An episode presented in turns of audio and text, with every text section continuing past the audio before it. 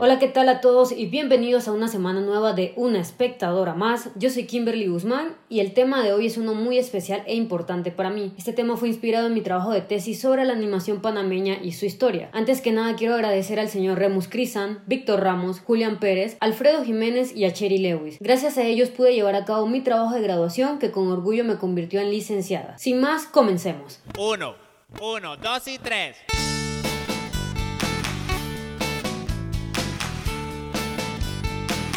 Si escucharon el podcast de la semana pasada se habrán dado cuenta de que me encanta todo lo que tiene que ver con animación y durante los años en que estuve en la universidad esto siempre siguió formando como parte importante en mi educación. El nombre completo de mi tesis es Desarrollo y origen de las animaciones panameñas en el mercado televisivo. El porqué de la escogencia de esta fue principalmente porque no existían registros históricos de lo que la audiencia panameña habían consumido en los años 2000 sobre la animación hecha en su propio país. Yo crecí con todas estas animaciones y me planteaba mucho la pregunta del por qué no se continuó realizando realizando animaciones en Panamá. Tuve la dicha de entrevistar a los creadores de todas estas que mencionaré durante el podcast y realmente para mí fue un honor exponer sobre un tema del cual no se tiene mucho conocimiento hasta hoy actualmente. Y por supuesto recalcar el talento que mi país tiene. Les cuento sobre la historia de la animación en Panamá. Esta comenzó a principios de la década de 1970 para anuncios de televisión. No hubo mucho progreso hasta mediados de la década de los 80, cuando Stefan Profan organizó el Maxwell Video Festival, en ediciones del 1985, 1996 y en el 2003. Esto como una forma para que los creadores de videos mostraran su oficio y para que otros se beneficiaran de sus pasatiempos anteriores como la animación.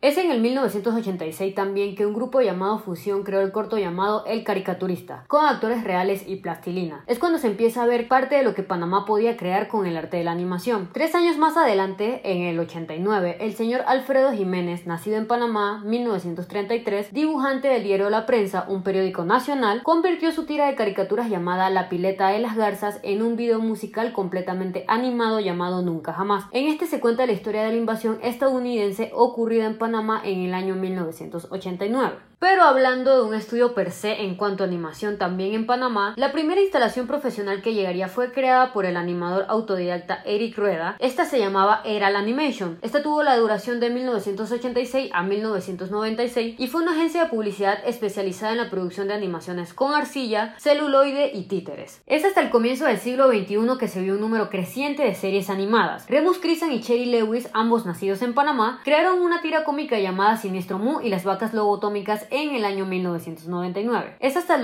2004 que junto a la compañía de producción Luna pusieron a los personajes en animación. Esta fue animada específicamente por Jason Post y tuvo una serie de más de 100 episodios con 2 a 3 minutos de duración cada episodio. Este show fue transmitido en la cadena nacional de TVN Canal 2 desde el 2004 hasta el 2007. Durante el año 2011, los mismos creadores de Siniestro Muy las Vacas Lobotómicas crearon Los Colorados, un programa ecológico para niños, que era una banda de rock conformada por un mono un águila arpía y un tapir animales muy representativos de la fauna de Panamá. El programa duró tres episodios de 15 minutos cada uno y el director de animación fue Pedro Caicedo, un estudiante de Band Arts. Al regresar a Panamá, Christian y Lewis crearon la ISAT, que era una escuela de animación netamente. Pedro Caicedo fue el director del Centro de Animación ISAT y su técnica especial era realizar 24 dibujos para hacer un segundo de un personaje animado. Con eso lograba la correcta secuencia en un desplazamiento del cuerpo. Y si una escena tenía 4 o 5 personajes en sus animaciones, eran 24 dibujos por cada uno. En ese entonces eran 15 personas trabajando en cortometrajes de 6 minutos y hacían 3 por año. Eran 12 minutos anuales y quienes los realizaban eran animadores capacitados de este mismo centro de animación. Durante los años 2000 realmente es cuando hubo más auge de crear animaciones, ya que también en el 2003 el panameño Alfredo Lamy, mejor conocido como Fred Lamy, había creado a Forrito, animación que trataría sobre los usos del condón al ritmo de canciones con letras originales y con el ritmo de canciones famosas transmitía su mensaje. No fue sino hasta que se mudó a España para pedirle a Paneca Studios crear Sex Police, serie coproducida y distribuida por Common Entertainment. Está siendo una caricatura de origen panameño, Fred Lamy la lanzó por primera vez en su página web llamada www.mundofred.com y luego es exhibido y popularizado por primera vez en la TV en el popular programa de televisión de Panamá llamado La Cáscara, también de cadena nacional TVN Canal 2. Por otro lado, a pesar de no ser panameño de nacimiento, también llegarían las animaciones del señor Jason Post. Jason creció en Texas, Estados Unidos, y este animador se casa con una panameña y decide junto a su esposa venirse a vivir a Panamá en el año 1998. Un año después, este amante del dibujo consiguió trabajo haciendo lo que más le gustaba, dibujar. Él hizo una pequeña caricatura para la televisión que en ese año conocimos como Wellington Jackson, que trataba de un chico que se ganaba la vida en la calle vendiendo todo tipo de cosas y limpiando el parabrisas de los carros. Esta fue emitida en el año 1998 y 1999, pero su éxito llegó realmente en el 2001, cuando por cuestiones de la vida creó a Usnavi. Por razones laborales, Jason dejó de producir a Usnavi para dedicarse a un nuevo proyecto de TVN, el que anteriormente mencionábamos, Siniestro Mu y las vacas lobotómicas. No fue hasta el 2010 que regresó nuevamente con Usnavi a la pantalla, pues el público lo pedía. Además de eso, Jason también trabajó en un nuevo personaje llamado Fulano, un chico que da mensajes sociales y ambientales. La historia de Usnavi no es más que el reflejo de lo que Jason vivió en su llegada a Panamá. Y es así como comienza algo nunca antes visto en las programaciones panameñas, en donde por parte de la cadena nacional RPC Canal 4 en Panamá, también se vieron animaciones como las de Yuke, un chico del barrio que jugaba a las canicas, Fufo, un extraterrestre que llega a impactar el corregimiento de Mateo Iturralde, super virriosos, panameños en el espacio, entre otros.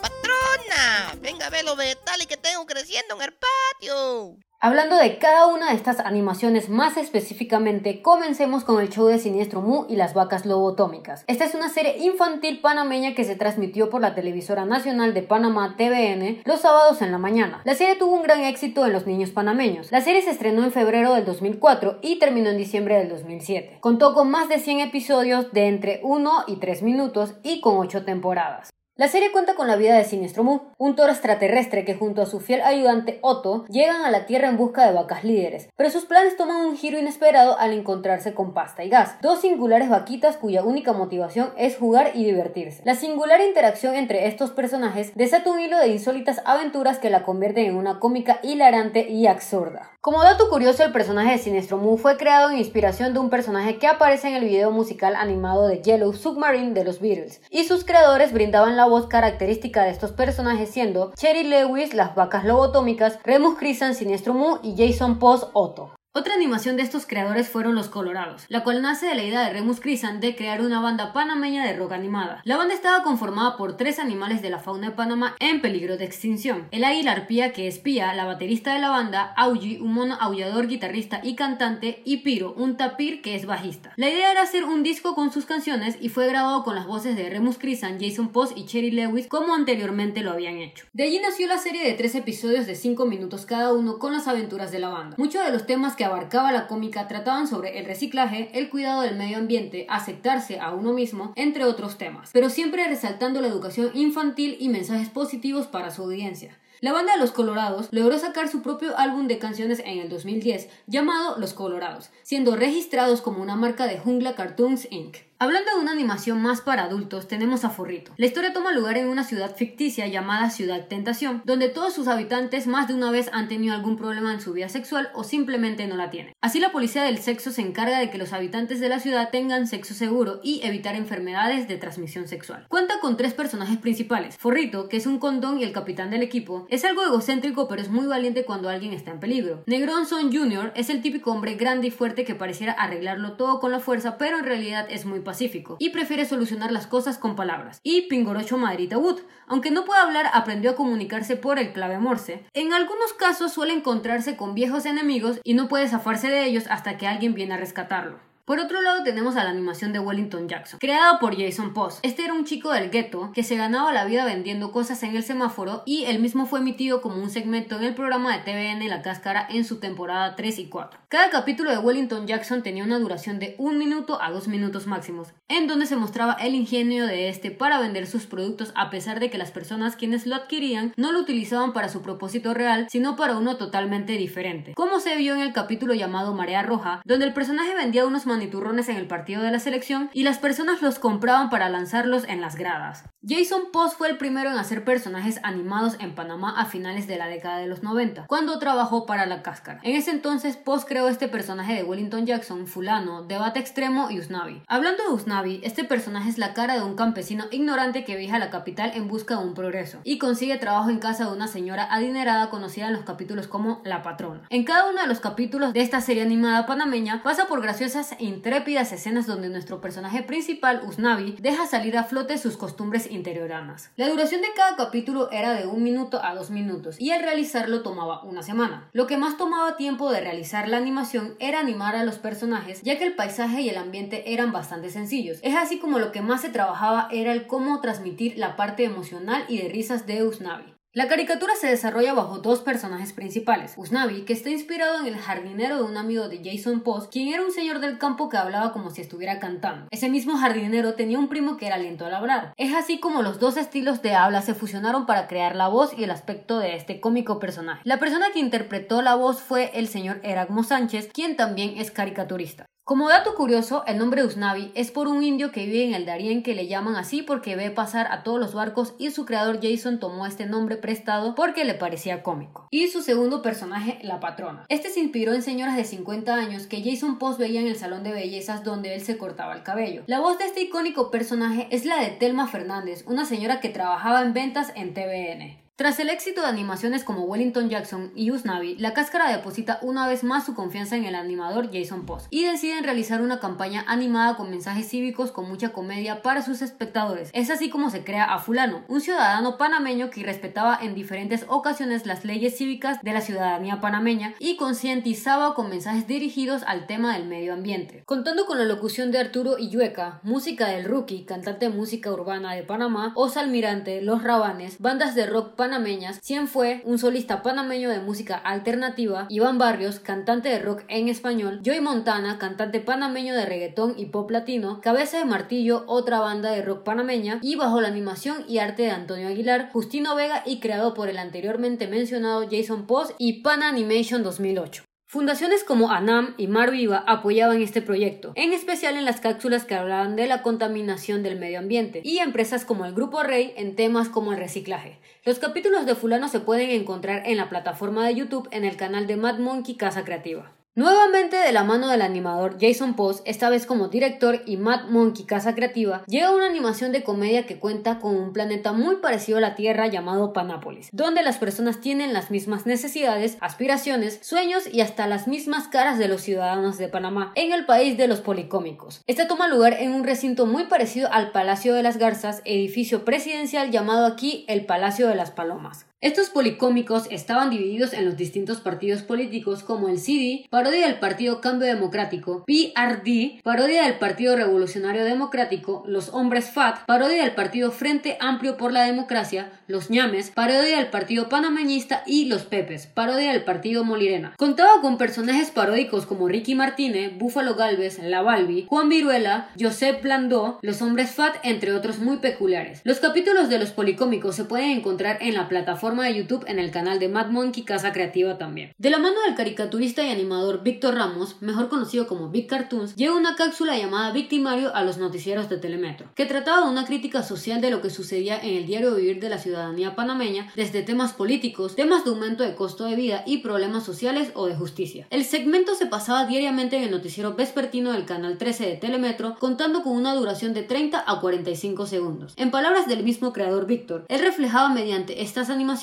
su pensar y molestia con respecto a los temas latentes en el país. La animación de Victimario era en el mismo estilo que las caricaturas del diario El Siglo, en donde Víctor Ramos también trabajó. Por el lado de RPC tenemos a Yuke. Yuke era una animación creada por la empresa panameña AG Video, emitida por Telemetro a partir del 7 de junio del año 2004, con características de un anime y manga. Esta contaba la historia de Yuke, un niño bocatoreño al que su padre le encomienda una misión y en el cumplimiento de ese cometido se desarrollan una serie de acontecimientos que él va enfrentando y donde el juego de las canicas es parte esencial de la trama. La serie manejaba el lenguaje popular de Panamá para que fuese mejor interpretado por sus espectadores y contaba con personajes representativos de cada provincia y de diversas clases sociales. La serie contaba con 11 personajes y en la producción trabajaron 10 personas, los cuales dividían su labor entre el diseño trazo a trazo de las animaciones, la ilustración de los fondos para la composición gráfica de las escenas, pintura digital y la pintura de cada cuadro y personajes. Esta animación tipo anime tomaba lugar en sitios como Puerto Armuelles, el Parque Cervantes en Chiriquí, Azuero, Chorrera, Caledonia, Paitilla, el Barrio Chino, entre otros. La duración de cada capítulo era alrededor de 5 a 6 minutos y contaba con 20 capítulos en total. También emitido por RPC teníamos a Super Virriosos, creado por el animador Alberto Godoy junto a la empresa AG Video. Esta contaba la historia de un particular niño de afro destacable llamado Meña, muy inquieto y con una afinidad para expresar cómo se sentía por medio de canciones. Por ejemplo, Lluvia de Willy Rosario, Se ven las caras de Rubén Blades, entre otras. La historia tomaba lugar en la Escuela República Federal de Chiriquí y se centraba principalmente en las birrias, palabra coloquial de Panamá que significa partidos de fútbol, que se armaban en las horas de recreo de la escuela. Las birrias se convirtieron en algo más importante para Almeña en cuanto llega Reimer Artur II, un niño yeye que llega a la escuela y a vivir en Samaria, tras el despido de su padre en el primer capítulo.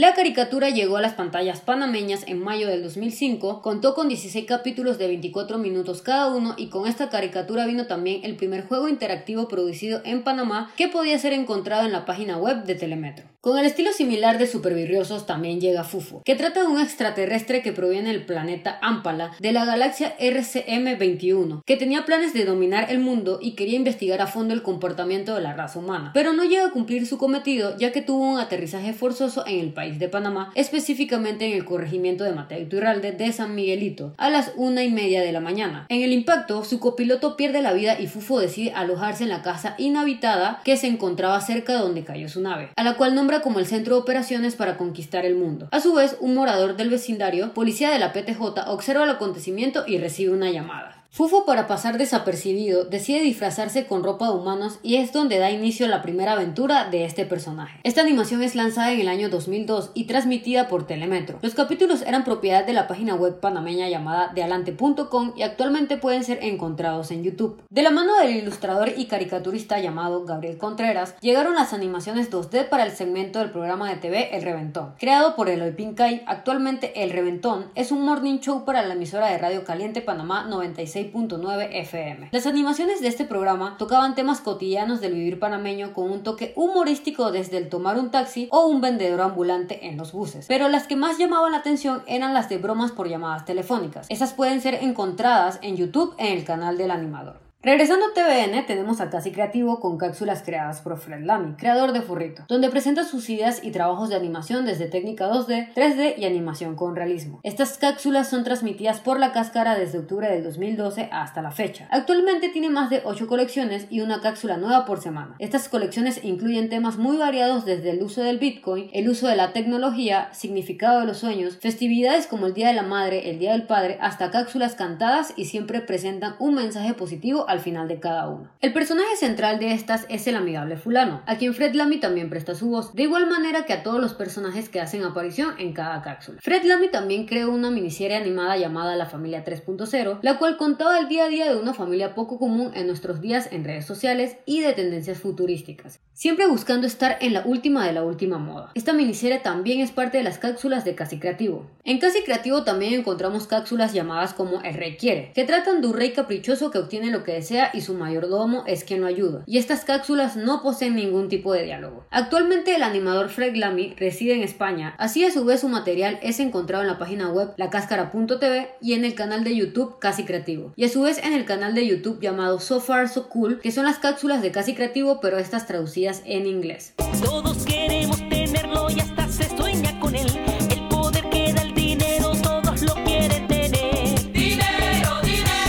La animación panameña también decía presente en la creación de videos musicales de bandas panameñas, como fue el caso de la canción La pastilla del amor del álbum Ecolecua de la banda Los Rabanes, video musical que fue dirigido por Jason Post en el año 2005 y muy característico por tener una propuesta diferente visualmente hablando. Pero de hecho, este video no fue el primero en incursionar en esta técnica. Un año antes, el mismo animador Jason Post dirigiría un video musical para el dúo de típico Sammy y Sandra Sandoval llamado Don Dinero. En esta nos muestra cómo los panameños hacen lo imposible para obtener dinero e irse a carnavalear. El tercer video dirigido por la animación de Jason Post fue una canción de rock llamada El Solitario, compuesta por la banda Los Doberman, del álbum Manso Rock, que narra la vivencia de un perro que se sumerge en la depresión por sentirse muy solitario y a su vez paralelamente se ve a la banda tocando en el jardín de baile típico llamado La Perrera, en donde todos los animales con vestimenta de sombrero pintado, sombrero típico de Panamá, disfrutan al son de la canción. Por otro lado, el estudio panameño Herac TV Studio creaba parodias llamadas al pie de la letra, de canciones muy reconocidas en el año 2008 y que formaban parte de la programación de la cáscara. En esta se tomaba la animación para recrear un video musical paródico de alrededor de un minuto, 50 segundos o 30 segundos de la canción si fuese tomado al pie de la letra literalmente, guiándose de la letra de las mismas. Estos últimos mencionados formaron parte esencial de la programación de la cáscara durante el año 2008 al 2010. El hecho de que estas animaciones hayan existido es muy importante para las futuras generaciones que se dedicarán a la creación de contenido, ya que es una oportunidad que puede ser vuelta a retomar y proponer una diferente apuesta ante lo que se presenta en los programas que se consume a diario en la televisión nacional de Panamá. Y no solo eso, sino demuestra que en Panamá sí es posible realizar animación. Como una persona que a futuro le gustaría ser actriz de doblaje, veo una puerta abierta a que Panamá pueda salir a relucir con contenido original e innovador para esta generación y las que le siguen. Espero que muy pronto podamos seguir disfrutando de todo este tipo de contenido y si te interesó alguno no olvides que puedes encontrar esta variedad disponible en YouTube. Si conoces a